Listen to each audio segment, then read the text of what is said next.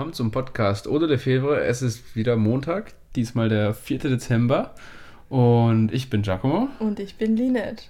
Heute werden wir ein bisschen über den neuen oder neuen aktuellen Künstler, wie, wie sagt man das, zeitgenössisch? Ja, ja über, über den teuersten zeitgenössischen deutschen Künstler Gerhard Richter reden. Und auch ein wenig über seine nicht so viel weniger berühmte Frau, Ina Gensken. Ja, eine, naja, Ex-Frau. Ex-Frau, Ex-Frau, oh ja, ja. Die waren ganz, mal ganz verheiratet. Ex-Frau. Ich glaube, die haben auch zwei Kinder gezeugt.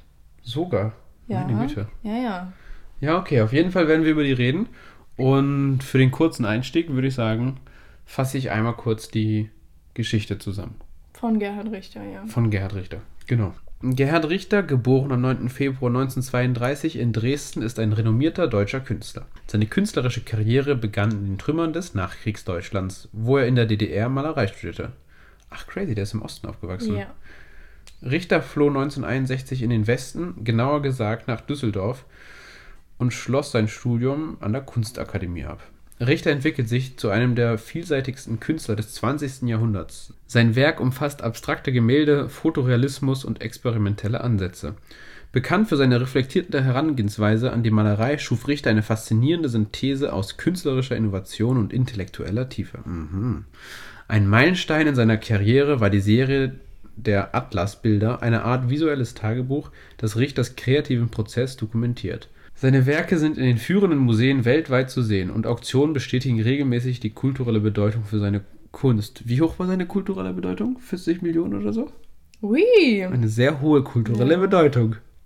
Gerhard Richter lebt und arbeitet heute in Köln und sein Einfluss auf die zeitgenössische Kunst bleibt unbestreitbar. Durch seine präzise Technik und intellektuelle Herangehensweise hat Richter die Kunstlandschaft geprägt und ihre Grenzen neu definiert. Alles klar. So viel würde ich sagen erstmal zu, zu Richter und zu seiner Geschichte. Kann man grob zeitlich einordnen und ganz, ganz grob seine Geschichte. Ja.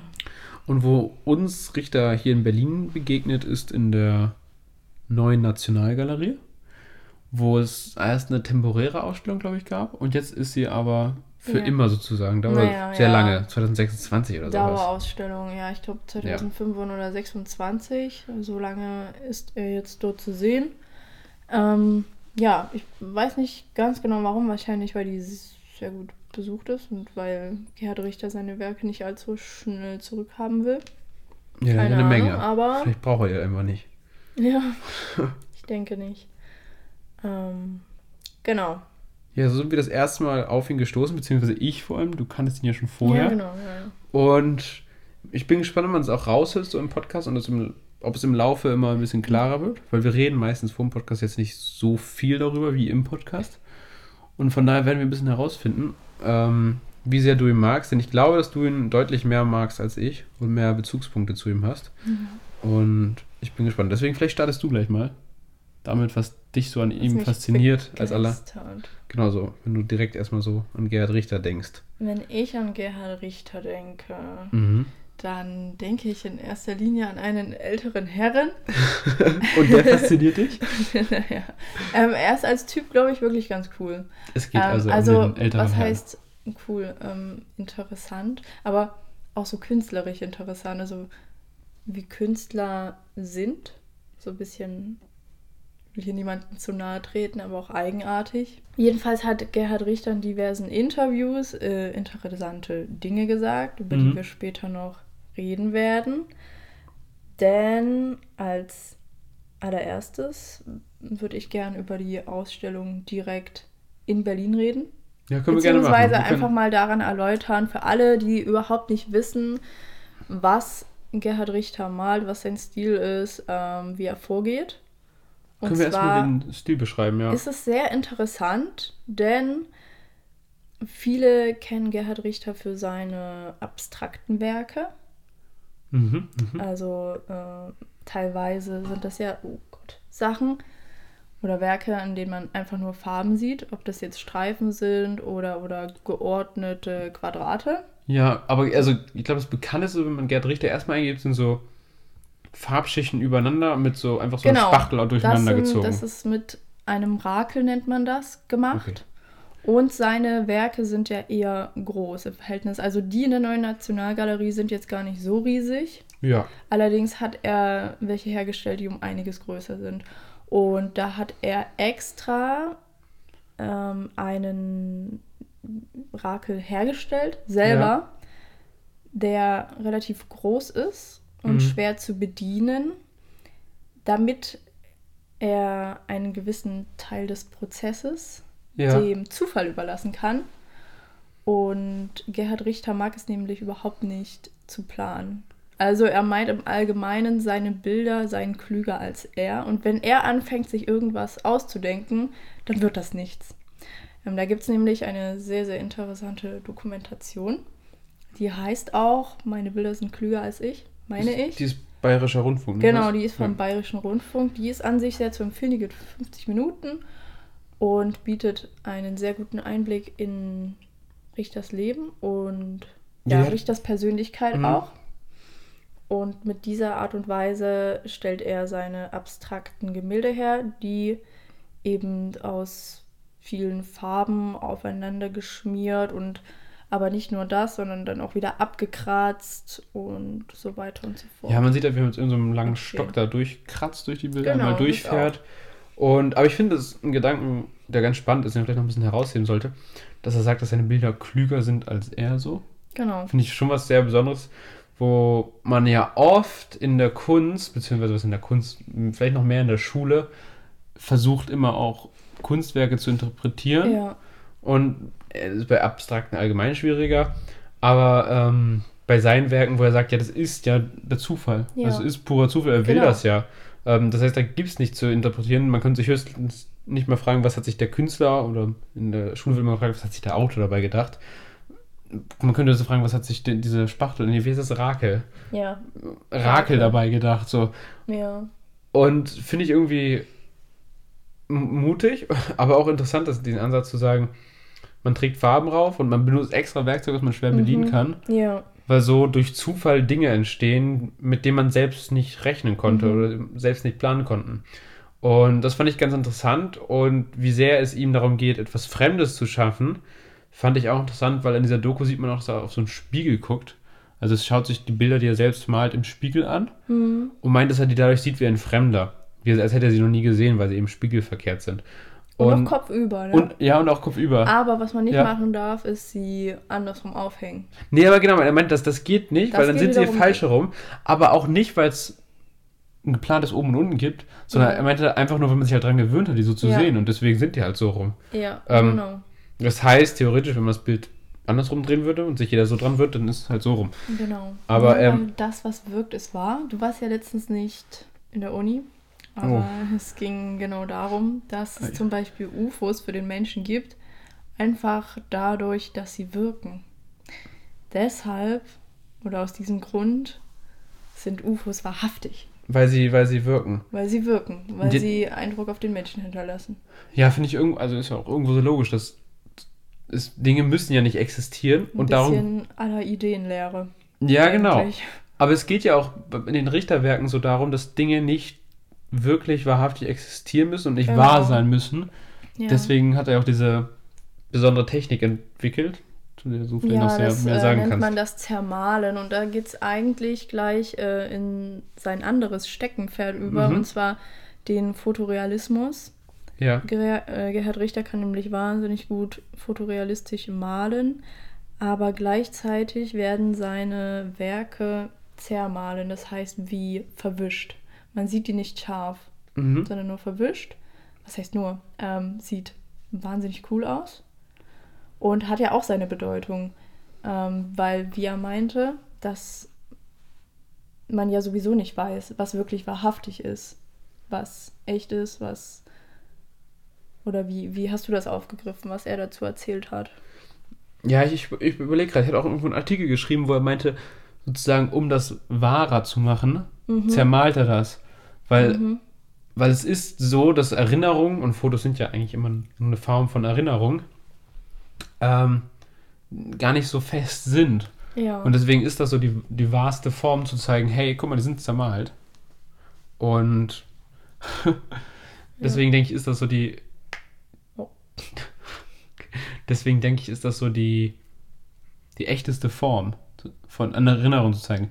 Wobei, was mich dabei überrascht, ich, als ich das erste Mal davor stand, Ja. ähm, habe ich nicht erahnen können, dass die gemalt sind, die Bilder. Also Ja. sollte mal jeder mal eingeben, zermalen oder wie das heißt. Gerhard Richter. Ja, oder allgemein ähm, Fotorealismus, Gerhard Richter. Da gibt es zwei Werke, die mich sehr begeistern. Also einmal Zwei Kerzen von 1982. Mhm. Der Und zermalt er aber nicht, ne? Nee, das zermalt er nicht, das ist reiner Fotorealismus. Oh, sieht Und toll dann aus. aber auch zum Beispiel der Schädel. Ich glaube, das ist auch nicht ganz, ich weiß es nicht genau. Ähm, ob das ganz auch zu diesen zermalten Werken gehört. Aber was auf jeden Fall eines von diesen ist und auch eines der bekanntesten Werke von Gerhard Richter ist Tante Marianne. Ähm, und zu diesem Mhm. Werk, wollen wir hierzu gleich was erzählen? Ja, kannst du machen. Erzähl mal direkt was dazu. erzählen? Ja, ähm, hinter diesem Werk steckt nämlich eine mehr, ja doch, ja, tragische Geschichte. Mhm. Und zwar sieht man darauf ein jüngeres Mädchen mit einem ja, sehr, sehr kleinen Gerhard Richter auf dem Schoß. Ähm, und die sitzen da und an sich wirkt das alles sehr friedlich und fröhlich. Doch was dahinter steckt, ist um einiges schockierender. Und zwar handelt es sich bei Tante Marianne um die, ja, um die Tante von Gerhard Richter, die auch Marianne hieß, würde ich jetzt mal meinen. Und die hatte Schizophrenie. Jedenfalls handelt es sich bei Tante Marianne um die Tante Gerhard Richters, welche Opfer der Euthanasiemorde der Nazis wurde. Genau, also die Nazis hatten ein Euthanasieprogramm. Und ja, willst du vielleicht erstmal kurz erklären, was das war? Genau, würde ich einmal kurz machen. Und das, da ging es um den, es geht um den systematischen Massenmord an mehr als 70.000 Menschen mit körperlichen, geistigen und seelischen Behinderungen in Deutschland von 1940 bis 1941. Und da eine von den vielzähligen Opfern ist eben seine Tante Marianne gewesen, weil sie Schizophrenie hatte und damit eben eine geistige Behinderung, beziehungsweise seelisch, psychische, seelische Behinderung. Ja, Und ähm, ja, Störung, psychische Störung. Genau, psychische Störung. Und ähm, genau, das, gibt vielleicht eben so einen besonders starken Ausdruck, diesem Bild, zu wissen, was dahinter steckt. Weil er Ja. sich mit dem Zweiten Weltkrieg, genau gesagt mit dem Holocaust, oft auseinandergesetzt hat. Da ist auch noch ein weiteres Werk, später können wir noch drauf kommen ein bisschen, ähm, in der Neuen Nationalgalerie. Das sind so diese abstrakten Bilder, wo er mit der Rakel arbeitet und äh, genau, da setzt er sich auch mit dem Thema auseinander und schafft da so einen, so einen ganz düsteren Eindruck. Genau. Ähm, weil sie wurde auch zwangssterilisiert, ne? Mhm. Die durften sich ja nicht fortpflanzen. Ja. Menschen mit äh, zum Beispiel solchen Erkrankungen. Und wurde dann später eben auch ähm, ermordet. Ja. Genau. Und da sieht man wieder, wie nah sowas ist. Also man denkt da ja nicht dran, aber Ja, finde und finde ich ich auch. wusste das auch nicht. Erst als ich mich näher mit Gerhard Richter beschäftigt habe, bin ich eben auf die Story hinter diesem Gemälde gestoßen. Mhm. Nee, ich, aber wo du das sagst, ist auch ein starkes Thema. Wir hatten das jetzt schon im letzten, in der letzten Podcast-Folge bei Käthe Kollwitz. Ähm, aber dass wir eine Generation sind, die jetzt gerade aktuell äh, zwar Krieg erlebt, aber bei sich selbst, das ist ja eigentlich in nicht mal, es sind nicht viele Generationen, wo der Krieg noch war. Also das ist deswegen schon spannend, das so nah zu erleben. Und dass er halt in diesem berühmten Werk, dieser Tante Marianne, seine ähm, diese Vermaltechnik anwendet. Äh, Ja. Finde ich auch ganz spannend, den Gedanken. Und wenn man davor steht vor dem Bild, ich bin auch wahrscheinlich zu nah wieder rangegangen, ich, ich glaube bis heute noch nicht wirklich, dass es gemalt ist. Es sieht halt wirklich aus wie ein Foto, ist was krass, so ja. verwackelt ist. Das ist, ja, es ist wirklich faszinierend, in Ja. welcher Präzision der malen kann. Und- wenn er im anderen Moment aber so Ja, ja. Abstraktes Und macht. dazu nochmal, Ja. ähm, weil es gibt ja viele, vor allem Menschen, die sich nicht mit Kunst beschäftigen, Mhm. die dann so meinen, ja, das hätte ich auch gekonnt. Ja, Oder das könnte mein dreijähriger Sohn oder so. Ähm, da sieht man wieder, dass da irgendwo wirklich Technik dahinter steckt. Also bei den meisten Malern. Ich kenne zumindest keinen bekannten abstrakten Maler, der nicht wirklich malen und zeichnen kann. Also denkt man allein an Picasso, ja, der kann ja der auch ja auch sozusagen abstrakt gemalt hat. Ja, gerade seine. Skizzen oder sowas später auch noch. Aber der halt im Ki von Kindesbein auf wahnsinnig krass Der zeichnen konnte, ist, ist sozusagen zur Welt gekommen, Der ist zur Welt ja. gekommen und konnte zeichnen. Und ja, wenn man sich die frühen Werke anschaut, die sind auch wahnsinnig realistisch Mhm. und genau. Und da steckt Können dahinter. Und deshalb kann ich mir nicht vorstellen, dass nicht wenigstens auch hinter abstrakter Kunst wenigstens ein Funke Können. Ja, ste Sache steckt ja können. Erstens, weil man, also man beherrscht die ganze Technik und wenn man sonst abstrakt malen wäre, wäre es ja auch so ein bisschen, also wenn ich jetzt abstrakt malen würde, dann wäre es einfach eine Verzweiflung, weil ich kann nichts anderes. Weil ich, ich kann halt nicht malen, ich, aber Kleckse könnte ich trotzdem machen. So. Ja, ja. Aber bei Rich ist es halt so eine bewusste Entscheidung. Und da steckt Ja. halt eben deswegen so viel mehr hinter, weil er könnte mit Technik alles machen. ja, auf jeden Und deswegen Fall. ist diese bewusste Entscheidung, das so zu machen.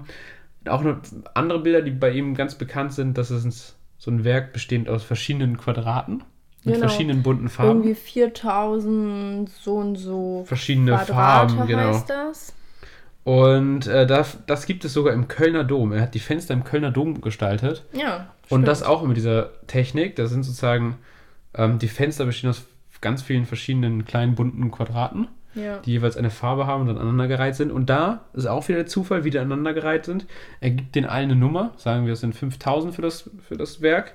Ähm, dann hat er 4000 so kleine Quadrate mit allen verschiedenen Farben und dann zieht er die einfach Hm. los die und los sozusagen deren Randfolge aus.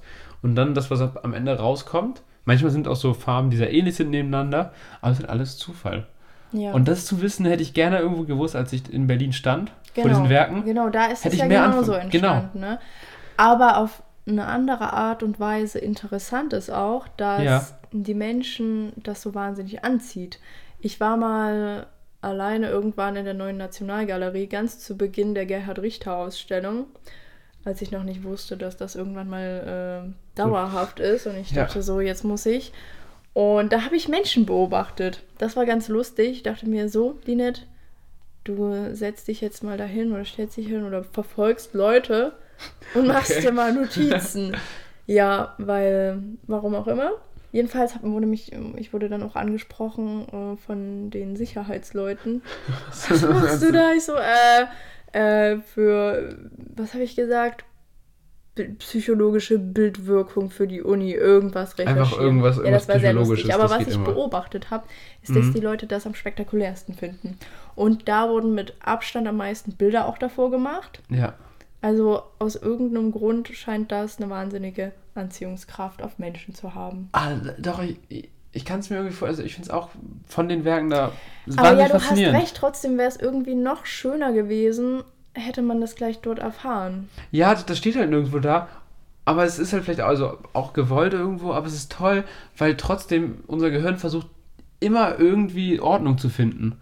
Und man sucht, versucht so, immer, das ist das Tolle, ich glaube, deswegen steht auch viel davor, so zu überlegen, wieso hat er das dahin Oh gemacht? mein Gott, ja, das habe Passt ich auch zusammen? gemacht. Ja, Ja, ja, das ja, überlegt man so und denkt so, hm, da sind die jetzt so in so einer Reihenfolge gelbe Ja, oder Farben. so zwei so. unterschiedliche Gelbtöne. So, genau, denkt man sich, hm, so okay, wieso sind die da jetzt? Und nein, es ist einfach nur gelost. Und das ist so, aber das ist das Tolle, das ist, es gibt diesen Zufall und wir versuchen ihn trotzdem irgendwie zu ordnen, weil wir damit nicht Genau. klarkommen wollen. Ja, und wir kommen da nicht mit klar und deshalb auch nochmal ein kleiner, das wollte ich vorhin eigentlich schon einbringen, als es Ja, um, um diese ganze Ab Abstra Abstra. Abstraktions äh, Abstraktionsgeschichte ging. Ähm, und zwar werden Künstler Ja. oder künstlerisch tätige Menschen ja öfter gefragt, was denken sie sich dabei, wenn sie das machen? Hm. So auch Gerhard Richter. Und er meinte damals im Interview, ja, die Leute fragen mich das immer, aber ähm, dass er sich quasi nichts denkt, weil er meint, das Malen ist ja eine Art von Denken an sich, aber eben auf eine andere Weise. Und dann hat er das Beispiel, ein Beispiel mit ähm, Albert Einstein gebracht, dem er so meinte, ja, also Albert Einstein, der denkt sich ja auch nichts dabei, wenn er irgendwie äh, eine neue Formel konzipiert, sondern der rechnet eben einfach, ne? Ja, genau. Und das ist so, so ein bisschen dieses dahinter. Oft, vor, vor allem bei abstrakten Dingen, aber dann wiederum, gut, wir haben es jetzt ein bisschen geplanter, ne? Dieses, aber wiederum Aber- auch nicht ganz. Weil er, so ein er halber plant, Zufall. Er, aber er plant ja den Zufall. ja, er Er, plant er will den Zufall ja irgendwie. und er denkt ja, Ja, während er zieht, dass er stimmt. Zufall haben will. Deswegen finde ich das irgendwie so lustig, dass er auch so Ähm, trotzdem Beispiel, er, er denkt da eigentlich Trotzdem nicht. meinte er denkt nicht, aber er denkt ja ganz, ganz viel, ja, um das zu schon. machen irgendwo. Ja, aber... Das, das tut mir leid, äh, lieber Herr Richter, Sie ja, denken aber ganz, dann, ganz dann viel ist es, dabei er auf meint ja, den dass es eine andere Art des Denkens. Genau, er, er, genau, er meint ja, dass es eine andere Art des Denkens ist. Ähm, das Malen die eine Form Kunst, des die Denkens Malerei ist. an sich. Ja, dann ist es aber trotzdem Denken, würde ich sagen. Auf eine andere Weise, Ja, aber auf eine Denken. andere Art und Weise. Das kann Ja. schon sein, ja. Aber äh, tr trotzdem interessant zu wissen. Ähm, wobei ich diesen Aspekt einfach des Zufalls grandios Nee, finde. Ich meine ja auch bloß, Ja. weil oft fragt man sich ja oder steht vor einem Bild, Ja. vielleicht auch einem Zeichen, symbolistischeren Werk. Mhm. Wenn man jetzt mal an Dali denkt, ja. Dann könnte man sich eher fragen, was hat er sich dabei, oder dann sucht man eher nach einer Deutung, wobei man, glaube ich, bei Dali auch eher nach einer suchen könnte. Ja, können, das ist überhaupt die Frage, immer bei, bei solchen Sachen. Und dann, ja, das ist die nächste Sache. Aber da hat er, bei der Liebe, ich sagen, ist Haben die sich überhaupt anders. was dabei Haben die sich gedacht? dabei gedacht? Und wenn, ganz ist, glaube ich, so, kann man das so vielleicht psychologisch erklären, wenn so ein Psychologe dabei wäre, der wüsste, was passiert ist und dann kann Ja. man vielleicht so erkennen, okay, welche Phänomene Ja, sind gerade so bewusst oder unbewusst aktiv und die drücken sich dann aus. Ich glaube, dass so viele Dinge, die uns im Leben unbewusst sind, sich beim Malen und so Zeigen, ausdrücken können. absolut, die können ja. sich da, kommen da eben heraus. Ja, Dinge, die wir nicht verbalisieren können, die kann man, glaube ich, ähm, einfacher malen. ja. Und aber anders jetzt, wenn, wenn der Zufall da ist, ist zwar eine bewusste Entscheidung, aber klar, er denkt ja nicht, weil die Farbe entscheidet ja durch Zufall, wo sie hinläuft und wo nicht. Und bei so einer, äh, nicht, ja, ich vergesse den Namen, nicht Spachtel, Kachel, wie hieß dieses Ding? Rakel. Rakel. ähm, wenn er da rumrakelt. Und was ich aber so spannend finde, dass man aber als Betrachter trotzdem versucht, immer so ein Muster darin zu erkennen. Mhm. Und man sucht irgendwas. Und manchen denke ich auch immer, dass ich da irgendwelche Birken drin sehe oder irgendwas. Apropos Birken, Ja. das ist auch interessant, aber ich bringe gerade selber wieder im Kopf. Eigentlich wollte ich noch was zu dem Thema Denken sagen. Oh, wir Und können das gerne finde zu ich Birken halt, kommen. nee, warte, aber das mit Okay. dem Denken ist so interessant, weil ich glaube, Ja. der Knackpunkt ist, dass wenn man jemanden fragt, was denkst du dir dabei? Mhm. Vielleicht gerade einen Künstler, das ist gar nicht so das, oder dass man das wissen will, was er sich davor denkt. Aber ich glaube, das, was währenddessen an Denken passiert, Das viel ist- aussagekräftiger ist. Und das ist, weil ich zum Beispiel, ich hasse es, oder ich habe es gehasst, wenn ich früher angefangen habe mit Malen. Mhm. Wenn ich, oder sagen wir es so, ich habe ja mein Fachabitur in Gestaltung, also Kunst, und wir Mhm. hatten Kunst und äh, künstlerisch-ästhetische Praxis. Und ja, da wurden wir quasi darauf getrimmt, irgendwas zu machen. Und ich fand es immer grässlich, darüber nachzudenken oder das so sehr zu planen oder gezwungen zu sein, irgendwas zu planen. Mhm, sondern einfach dieses drauf loslegen. Ja, ja. Aber das erlebt man ja ganz oft in der Kunstinterviews, dass es immer darum, so, so ein drauf loslegen gibt. Klar, manche konzipieren das auch, aber ganz oft ist es so ein, so ein drauf loslegen und dann findet man dabei so heraus, wo der Weg hingeht. Und ich verstehe schon, dass man sagt, dass es eine Form des Denkens ist. Vielleicht ist es eine Form des unbewussten Denkens. Das, Ja. das, das, das Unbewusste da so eine, zeigt sich.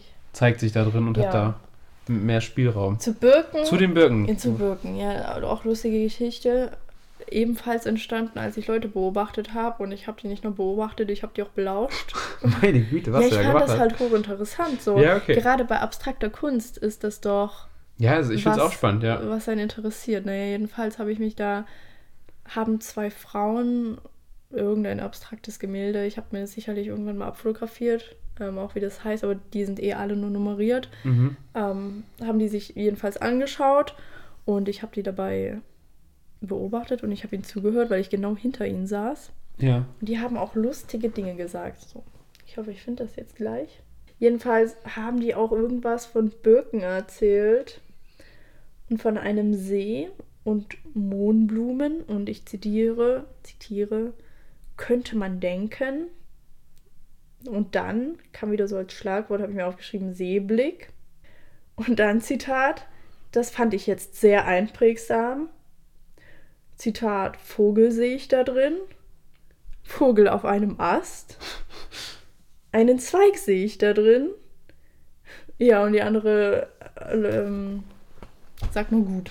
Ja, aber es bestätigt doch genau, das dass ist man sehr, halt sehr so, lustig. der Künstler gibt sich Mühe, da Zufall reinzubringen, aber es wird nie funktionieren, weil wir, also, na klar, funktioniert Zufall, aber vielleicht will das auch gar nicht, dass man nichts drin sieht, aber wir sehen immer was. Und das macht mir auch Spaß so bei den Richterbildern, Wir dass man so was, ja, irgendwas darin trotzdem sehen kann. Und die Bilder, wo ich gar nichts drin sehe, die machen mir auch am wenigsten Spaß von Richter. Tatsächlich. Sind es die Bilder, wo man so, so ein bisschen was erahnen kann oder denkt zu erahnen, die machen mir am meisten Spaß. Das stimmt. Ja, und warum ist das so? Weil unser Gehirn nach Kohärenz strebt. Es will immer Sinnhaftigkeit. Ja, Wenn das irgendwas sieht, was es nicht gleich deuten kann, dann bastelt sich es halt kein, genau, es, bastelt sich. Dinge, die in der Nähe packt es gleich miteinander zusammen. Und ja, ich weiß nicht, finde ich einfach faszinierend. Bevor wir jetzt vielleicht noch gleich ein bisschen über die aktuelle vergangene Ausstellung leider, Ina Gensken, sprechen, ähm, willst du noch einmal kurz die andere, das andere Technik, die andere Technik von ihm vorstellen? Mit den Welche denn? Fotos? Die Foto, ach so, ja, Also, das ja. ist auch interessant. Was er da Und zwar Komplexes habe ich, macht. Also sehr, komplex, ist wahnsinnig komplex. Ähm, Ganz ja. viele Fotos gibt es Gibt in es, ja. der Neuen Nationalgalerie in In der ganz, ja, und das sind ja, die heißt ja 100 Werke für Berlin. Mhm. Und wenn man da reinschaut, denkt man sich, ja, 100 Werke sind das nicht. Mhm. Aber dann merkt man, es sind doch 100 Werke, denn da hängen an der Wand so kleine Bildchen. Und diese Bildchen, die sind, ich nenne es mal, verfeinert mit Farbe. Und ich habe auch schon. Bekleckert mit Farbe, würde ich Bekleckert. sagen. Naja, beschmiert. vielleicht Beschmiert, ja, beschmiert. Beschmiert und ich habe auch schon seit längerer Zeit ähm, einen Sperrbildschirm. Ja, mit so einem Gerhard Richter, ja. Und ja, genau. Und da sieht man ein Werk von Gerhard Richter. Ein kleines, freches, freches Mädchen, so die Zunge rausstreckt und dahinter ein Junge, der keine Ahnung was in der Hand hält. Und dann ist da aber so die Hälfte mit Farbe Beschmiert. beschmiert. Und da gibt es sehr, sehr viele von. Und wir haben auch in der Doku gesehen, wie er das macht. Also er nimmt quasi einfach so Fotos Mhm. und zieht die durch Farbreste. Ja, er so Farbrechte vor sich liegen auf einer Palette und so und nimmt dann so ganz viele kleine Fotos, klatscht er immer so rein, schaut nochmal drauf, nochmal und dann, wenn meint, dass er fertig ja, ist. Da, da weiß ich dann auch immer Ich nicht. kann da, also mit denen kann ich Also- nichts anfangen tatsächlich. Ja, teilweise, also das, was ich Ja. habe, finde ich cool. Ja, ich aber vor aber allem, das weil Foto. ich das Bild, ja, Ja, das das Foto das Bild cool finde und dann macht es das Ganze noch so ein bisschen frecher dadurch, dass da halt die Farbe Ja, drauf genau, ist. bei dem speziellen. Aber Ähm, ansonsten so die Bilder, weiß ja. ich nicht. Weiß ich jetzt auch nicht. Kann ich jetzt es auch sind nicht jetzt so- auch nicht meine Favoriten, aber noch weniger toll finde ich diese, das sind auch noch Aquarelle Ah, ja. in der Ausstellung. ja, mit denen kann ich auch wirklich nichts anfangen. Von denen habe Ja. ich genug von meinen Neffen, kann Ja. so, also einfach irgendwelche Aquarelle. Aber ähm, ja, ich, ich mich be begeistert es immer wieder, wenn ich dann seinen Fotorealismus sehe, dieses Zermalen und, und was er da alles drauf hat. ja, wie gesagt, ich würde jetzt gerne eine kleine Überleitung schaffen. Mhm. Also erstmal Fangen wir an. können wir sagen, ist er an sich äh, ein interessanter Typ, eher Ja. ein zurückgezogener Maler, jetzt nicht allzu exzentrisch. Mhm. Allerdings gibt es ein Silvestervideo, was er extra aufgenommen hat, um sich selber zu zeigen, dass er auch mal ein bisschen über die Stränge schlagen kann und das ist auch ein So bisschen, unangenehm. es ist wahnsinnig unangenehm. Es sieht aus, als wäre es in der Galerie aufgenommen Ja, und auf einmal tanzen die so sehr auf Drogen oder vielleicht auch nicht. aber es sieht so Alkohol wirklich durch- komisch aus, wie auch Ja, er da so- rumtanzt so, so, mit aber so, ich irgendjemandem. mir das vorstelle. Ich vermute sogar, dass es, es könnte Ina Genskin sein. Mit der er da rumtanzt? Kann sein, wissen wir nicht. Spek- Maybe. Maybe. Spekulation. Aber Sieht man in dieser Doku auch, ne? Bayerischer Rundfunk? Ich ähm, sieht man da auch, ja. genau, das macht er da. Und nee, aber ich will eigentlich nur überleiten zu Ina Genskin. Sorry. Die Ja. letztens auch in der neuen Nationalgalerie ausgestellt hat. Und wir sind da immer, man muss sich vorstellen, alle, die sie nicht kennen, die neue Nationalgalerie, Mhm. man kommt oben rein und die grundsätzliche Hauptausstellung ist immer im Erdgeschoss. Im Keller. Im Keller. Das heißt, man muss die Treppen runter und oben sind immer die Sonderausstellungen, Mhm. wo man eben auch die Extra-Tickets braucht, ne? Ja, genau. brauchen wir noch. Und wir sind da nie reingegangen, weil wir uns so dachten, nee, Das- nicht schon wieder Installation. Nee, ja, bitte nicht. Ist, bitte nicht. Bitte so, nicht, wirklich keine so, Installation. Irgendein Rollstuhl, weil irgendwo ein da, Plastiktüte ja, da oben drauf stand gestülpt schon wurde oder so so. komische Sachen rum. Und Hat uns nicht was, überzeugt. ein was war ganz cool, aber wir haben uns das bloß von Weitem angeschaut und das war es dann auch. Mhm. Und dann sind wir in die Recherche gegangen, so ein bisschen, oder haben uns ein paar Sachen über Gerhard Richter angeschaut. Und dann haben wir mitbekommen, Ja, ich weiß noch. Ich habe das herausgefunden und ich meinte so, Linette, was glaubst du, mit dem, wem Ina Genske mal zusammen war oder verheiratet war? Und sie, ja, keine Ahnung, ist nicht darauf gekommen und haben wir auch nicht geahnt, dass die mal ein Künstlerpaar waren. aber heißt sie überhaupt Ina Genskin? Heißt sie nicht Isa Genskin? Ja, Ja. okay, äh, kleines Malheur, ich, sie hieß Isa Isa, nicht Ina, okay. Ja, ich hab's genau. nicht so mit Namen. Wir sind da nicht rein, weil wir uns so dachten, nee, jedenfalls haben wir dann herausbekommen, ist eine Frau von Gerhard Richter gewesen, also dann doch irgendwie interessant. Dann dachten wir uns, gut, gehen wir hin. Hat Ja. dann leider genau dazu gemacht. Als wir hingehen wollten, ja. Ja. Ist also nichts geworden, aber wir haben uns trotzdem mal angeschaut, was die gute Dame so gemacht hat. Ja, also- ist eine der renommiertesten Künstlerinnen Deutschlands tatsächlich. Ja. Aber ich habe vorher noch nie was von ihr gehört. Ich habe von ihr natürlich vorher was gehört. Ja? Und zwar von dem, ja. Ja, die, ist- ist, mal. die ist nämlich sehr prominent durch ein Format. Ja. Barisch für Rarisch. Und das? ähm, darüber habe ich die kennengelernt, aber keine Ahnung, manchmal schaut man das, ich weiß nicht wieso. Ich, ich glaube, dass es irgendwie ein Format eher gedacht wurde für ältere Leute, aber ich weiß jetzt nicht mehr gesagt haben, dass erstaunlich viele junge Leute in der Quote Weil mit es drin einfach sind. wahnsinnig lustig ist. Ja, es ist so lustig, diesen Horst Horst, Lichter es wie er in seinem. Kölsch da rum ich glaube, wenn immer, der das nicht machen würde, Nee, würde es würde es keiner schauen. anschauen. Vor allem, er, er tippt, tappt auch immer wieder in irgendwelche Fettnäpfchen rum und sagt immer wieder Dinge, die nicht so ganz angebracht sind. Das ist irgendwie lustig, aber ist dann trotzdem noch sympathisch. Ähm, ja, deswegen macht das irgendwie Spaß, das immer mit anzuschauen. Und da wurde auch ein, ein wie heißen die? Weltempfänger ja, versteigert. Weltempfänger. Ja, ich, ich kann euch mal kurz. Da, da, da, wo ist er? Der Horst Lichter. Hier ist er. Mein, mein guter alter Horst. Es ist das erste Mal bei Barens Ferrars XXL, dass jemand mit einem Stein kommt. Also, das hat sich bis jetzt noch keiner getraut. Er ist halt amüsant. Und da wird so ein Stein mitgebracht, so ein Betonklotz. Kann man sich, jeder sollte sich mal anschauen. Betonklotz von Isa Gensken bei Bares Ferraris. Und ähm, in diesem Betonklotz stecken so Radioantennen, die man rausziehen kann. Ja. und heißen Weltempfänger. Und das finde ich tatsächlich ein spannendes Kunstwerk von ihr, weil die Idee ist, dass alle, die diesen Klotz benutzen, diesen Empfänger, Weltenempfänger auf der Welt verteilt, zusammen sozusagen ein Netzwerk bilden und miteinander Kommunikation betreiben. Schöne Idee. Finde ich irgendwie eine süße Toll. Idee.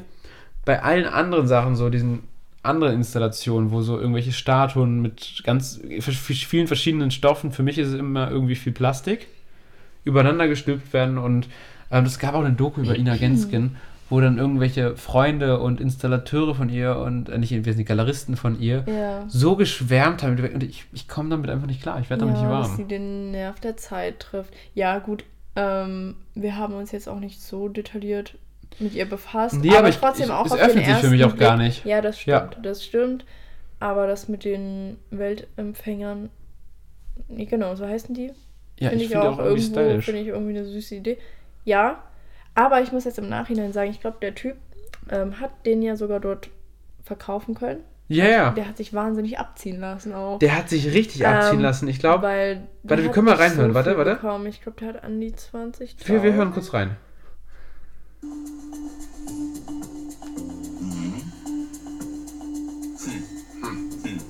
Also ich verabschiede mich jetzt. Ich biete Wollen wir ein Geschäft machen mit 16.000 Euro für Ihren Weltempfänger? Jörg alleine entscheidet. Dann machen wir das. Ja, perfekt. Sehr gut. Mega. Ja, also, okay, vor zwei Monaten erst? Oh, crazy. Ich dachte, ich hätte das schon früher gesehen. Okay, weiß ich Ähm, nicht. aber auf jeden Fall hätte ich, glaube ich, schon abziehen lassen, weil die werden eigentlich schon gut und gerne teurer gehandelt. So, da jetzt auch wieder so Schätzpreis 30, 40.000 waren das, aber gelandet bei 75.000. Das ist Ja, eine Auktion von Lamperts. ein anderes, ähm, genau. Aber ist ja auch eine, ein genau Weltempfänger ja, gewesen, ne? Lamperts. Genau, für 75.000. Und ja, ich, ich glaube, man hätte schon mehr als 16.000. Vor allem auch kleiner, oder? Ja. Ja. Und ich glaube, sie hat da auch nochmal eine Unterschrift von ihm ähm, für ihn extra drauf gemacht. Von daher ist schon, naja. Wenn wir zu Baris Ferraris gehen und einen Betonklotz haben von Ina Genskin, dann versuchen wir da ein bisschen mehr zu bekommen. Genau. Das werden wir versuchen. Und, Ja, und? jetzt noch kurz zum Geschichtlichen. Ich weiß nicht ganz genau, wie es war. Ja. Aber auf jeden Fall war ja der gute Herr Richter einige Jahre in Düsseldorf, wo er selber studiert hat. Ja.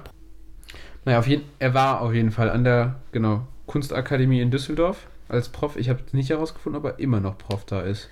Auf jeden Fall war er dort als Professor tätig. Und stimmt, er ist wer hat dort alt. auch studiert?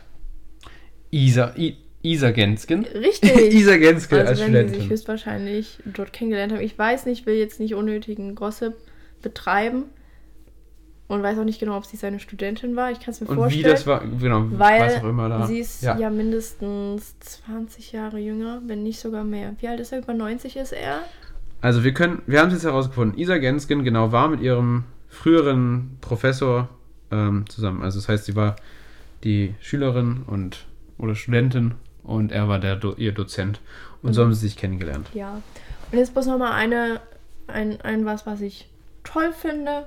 Du toll Ja, an weil wir können ja nicht okay. die ganze Zeit sagen, dass wir es eigentlich nicht so schön finden, was sie Ne, den. Weltempfänger finde Es ich ist toll. ja Möchte ich's, sowieso ne? Geschmackssache immer Ja. alles. Manche stehen ja sowieso mega auf Installation. Unser Ding ist es nicht so. Eher weniger, ja. Immer ein bisschen konservativer. Obwohl, es gibt eine Sache, oh, das muss ich noch kurz sagen. Eine Installation, die ich liebe. Für alle Hamburger, falls Hamburger zuhören. Es gibt in der Hamburger Kunsthalle eine Installation, die ich liebe. Die heißt Tropfsteinmaschine. Und das ist ein Gerät, was aufgebaut ist und so, so ein Stalagmit erzeugt, also von unten nach oben. Und die, dieses Kunstwerk, so ein 5 cm hoher Stalagmit, wird erst in 500 Jahren fertig sein. Das ist toll. Und er hat extra einen Verein gegründet, damit das erhalten bleibt. Und das, die, die Installation, da stehe ich auch immer ewig vor, weil man kann warten und sieht dann, dass so ein Tropfen runterkommt und dann fällt er runter und platscht da so rauf. Finde ich traumhaft. Das ist Okay, schon verrückt. jetzt erzähl einmal. Nee, auf jeden Fall stand nämlich vor der neuen Nationalgalerie in den letzten Oh ja. zwei, drei Monaten auch eine riesengroße Rose. Und zu deren Wirkung Mhm. lese ich bloß mal ganz kurz was vor. Von Rachegelüsten und dem eigenen Stress völlig außer Puste kam ich an die Ecke Potsdamer Straße und erblickte vor der neuen Nationalgalerie eine riesige Rosenskulptur. Schön, rosa, friedlich. Eine simple Geste der Freundlichkeit mitten im Hauptstadtgetöse. Sie gehört zu Sie gehört zur großen Geburtstagsretrospektive für die Künstlerin Isa Gensken, die am 13. Juli eröffnet. Danke, Isa Gensken. Ihre Kunst kann ich, können wir gerade sehr gut gebrauchen. So viel dazu. Finde ich eigentlich ganz treffend. Finde ich auch die süß. Die, wirklich die Rose hat friedlich wirklich eine friedliche Wirkung. Ja, ich finde es wirklich schade, dass die, hat weg ist. wahnsinnig gut vor die neue Ja. Nationalgalerie gepasst, die ja wirklich, die eher so ein Mhm. statischer Glotz in der Landschaft ist. Zwar sehr ästhetisch, Aber es ist schon und sehr starr, trotzdem, ja. genau, hat diese Rose so ein bisschen Dynamik dort reingebracht. Ja, und so eine Natur noch so eine Liebe Und reingebracht. Ja, so mehr Ja, Liebe, das stimmt schon. Deshalb, den Artikel habe ich gefunden irgendwo, ich weiß nicht mehr, was das war. Naja, was Ist auch auch immer. egal, aber fand, fand ich ganz, ganz treffend. Zu dem Thema, Fand ich auch ganz, ganz spannend. Also die hat mir sehr gefallen, deswegen, also sie hat schon, sie ist ja auch ja wahrscheinlich zu Recht eine große Künstlerin und es gibt ein, zwei Dinge, die, die mir auch gefallen, die dir gefallen. Weltempfänger, die Rose sind schon tolle Sachen, aber mit dem Rest können wir nichts anfangen und wer weiß, vielleicht ist das in ein paar Jahren anders. Was hältst du davon, wenn wir zurückkommen zu Gerhard Richter und langsam uns dem Ende zuneigen? Aber du meinst, du hast noch ähm, Zitate vorbereitet. Oder Zitate? Zitate von ihm, ja. ja, also während des Schauen, Schauens von Dokus, Mhm. aber das war jetzt korrekt, habe ich mir ein paar Sachen aufgeschrieben, die Gerhard Richter meinte. Und zwar, Kunst ist die höchste Form von Hoffnung. Kunst ist die höchste Form Jetzt frage ich dich, Giacomo. Mhm. Ist Kunst Was meinst du? oh, Also ist schon mal, finde ich auf jeden Fall nicht schlecht, dass Kunst Hoffnung ist. Ähm, ja, irgendwo schon. Ja, Manche doch. vergleichen Kunst ja auch ähm, mit Religiosität. ja, mit Religiosität auf jeden Fall, aber Hoffnung ja, weil ich glaube, viele, es gibt viele Künstler, die gemalt haben und ganz viel Hoffnung reingesteckt haben, dass sich das irgendjemand mal anschaut. Insofern steckt da Hoffnung drin. Und dann ist es ein Ausdruck von Sehnsucht. Ähm, ja, als hohe Farben, vielleicht nicht als höchste, ich glaube, da findet man bestimmt noch andere Sachen. Äh, und dass es andere Menschen gibt, die auch mehr Hoffnung brauchen. Und ich glaube, wer wirklich stark, extrem Hoffnung braucht, vielleicht sogar wirklich in Richtung Krise gedacht, der kann, hat nicht mehr mehr Zeit für Kunst vielleicht. Ja, das kann sein. Also als hohe Form, ja. Okay, hast du noch ein Zitat für mich? ja, aber, aber warte mal kurz, Okay. weil ich habe vielleicht noch was gefunden, was er gesagt hat, was Mhm. das Ganze so ein bisschen erklären könnte, zumindest wie er es gemeint hat. Und zwar redete er von abstrakter Malerei, die Unerklärliches umgänglicher macht. Verstehst du, weil Abstraktes ist ja eigentlich unerklärlich, aber dadurch, dass es Ja. gewollt unerklärlich ist. Ja, bin ich nicht bei dir, weil wir Abstraktes nur dadurch erkennen, dass wir Dinge darin erkennen, die nicht abstrakt sind. Wir erkennen Abstraktes nie, wir werden, glaube ich, nie Abstraktes anerkennen können, weil wir immer nach Form suchen. Selbst wenn so jetzt mal gut, keine Kandinsky oder so, wo so Muster oder so, wie, man erkennt immer Form. Unser Gehirn macht nichts anderes als Form zu erkennen. Ja, Und das ist das stimmt. aber auch, was ich oft bei, bei Künstlern so, so merke, dass, die, dass sie so eine Philosophie erschaffen, die nicht mit der aktuellen Kenntnisstand der Psychologie übereinstimmt und sagen auch, dass Kunst größer ist als sie selbst. Nein, und das glaube ich auch, das ist abstrakt. Denn kann können wir nie erkennen als Ganzes. Wir werden immer welche Form erkennen und dadurch erkennen wir es. Wir, Okay. wir, ja, deswegen, nee, Okay. bin ich nicht ganz bei. Okay. Okay. Okay, okay, okay. Okay, okay. Und was sagst du zu, zumindest in seinem Sinne? Jedes Bild ist der Tod eines anderen.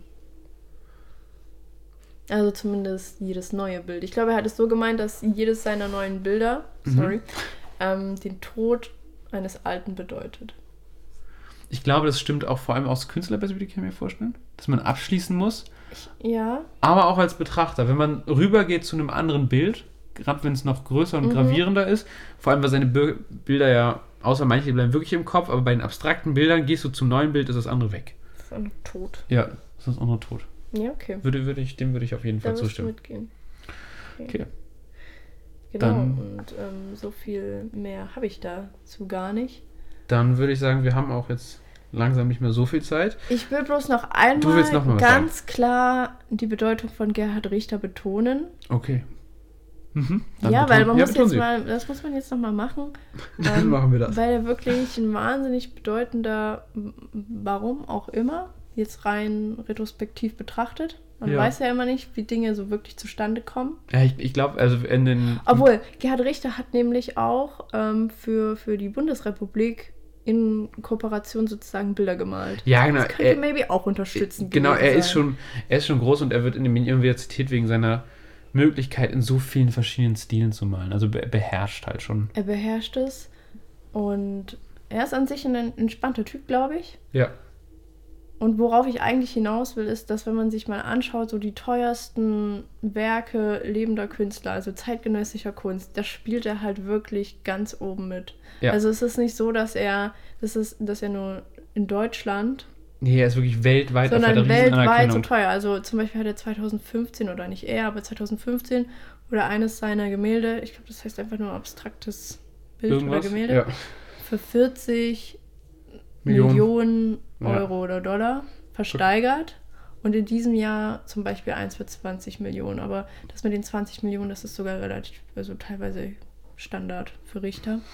Ja, und das ist halt gar nicht mal so weit weg von der, von der Spitze. Nee, und äh, also klar, manche sagen, das ist noch eine andere Debatte, können wir nochmal drüber reden, Geld und Kunst und sowas. Aber es spiegelt ja nun mal in der heutigen Welt auch eine Wichtigkeit in irgendeiner Art und Weise Genau. wieder.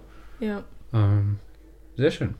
Dann würde ich sagen, war das unser Podcast zu Gerhard Richter und Ja. ein bisschen Isa Gensken. Hat mich gefreut. Ina Gensken? Isa. Isa, oh, Isa und Namen. Genske. Isa Gensken.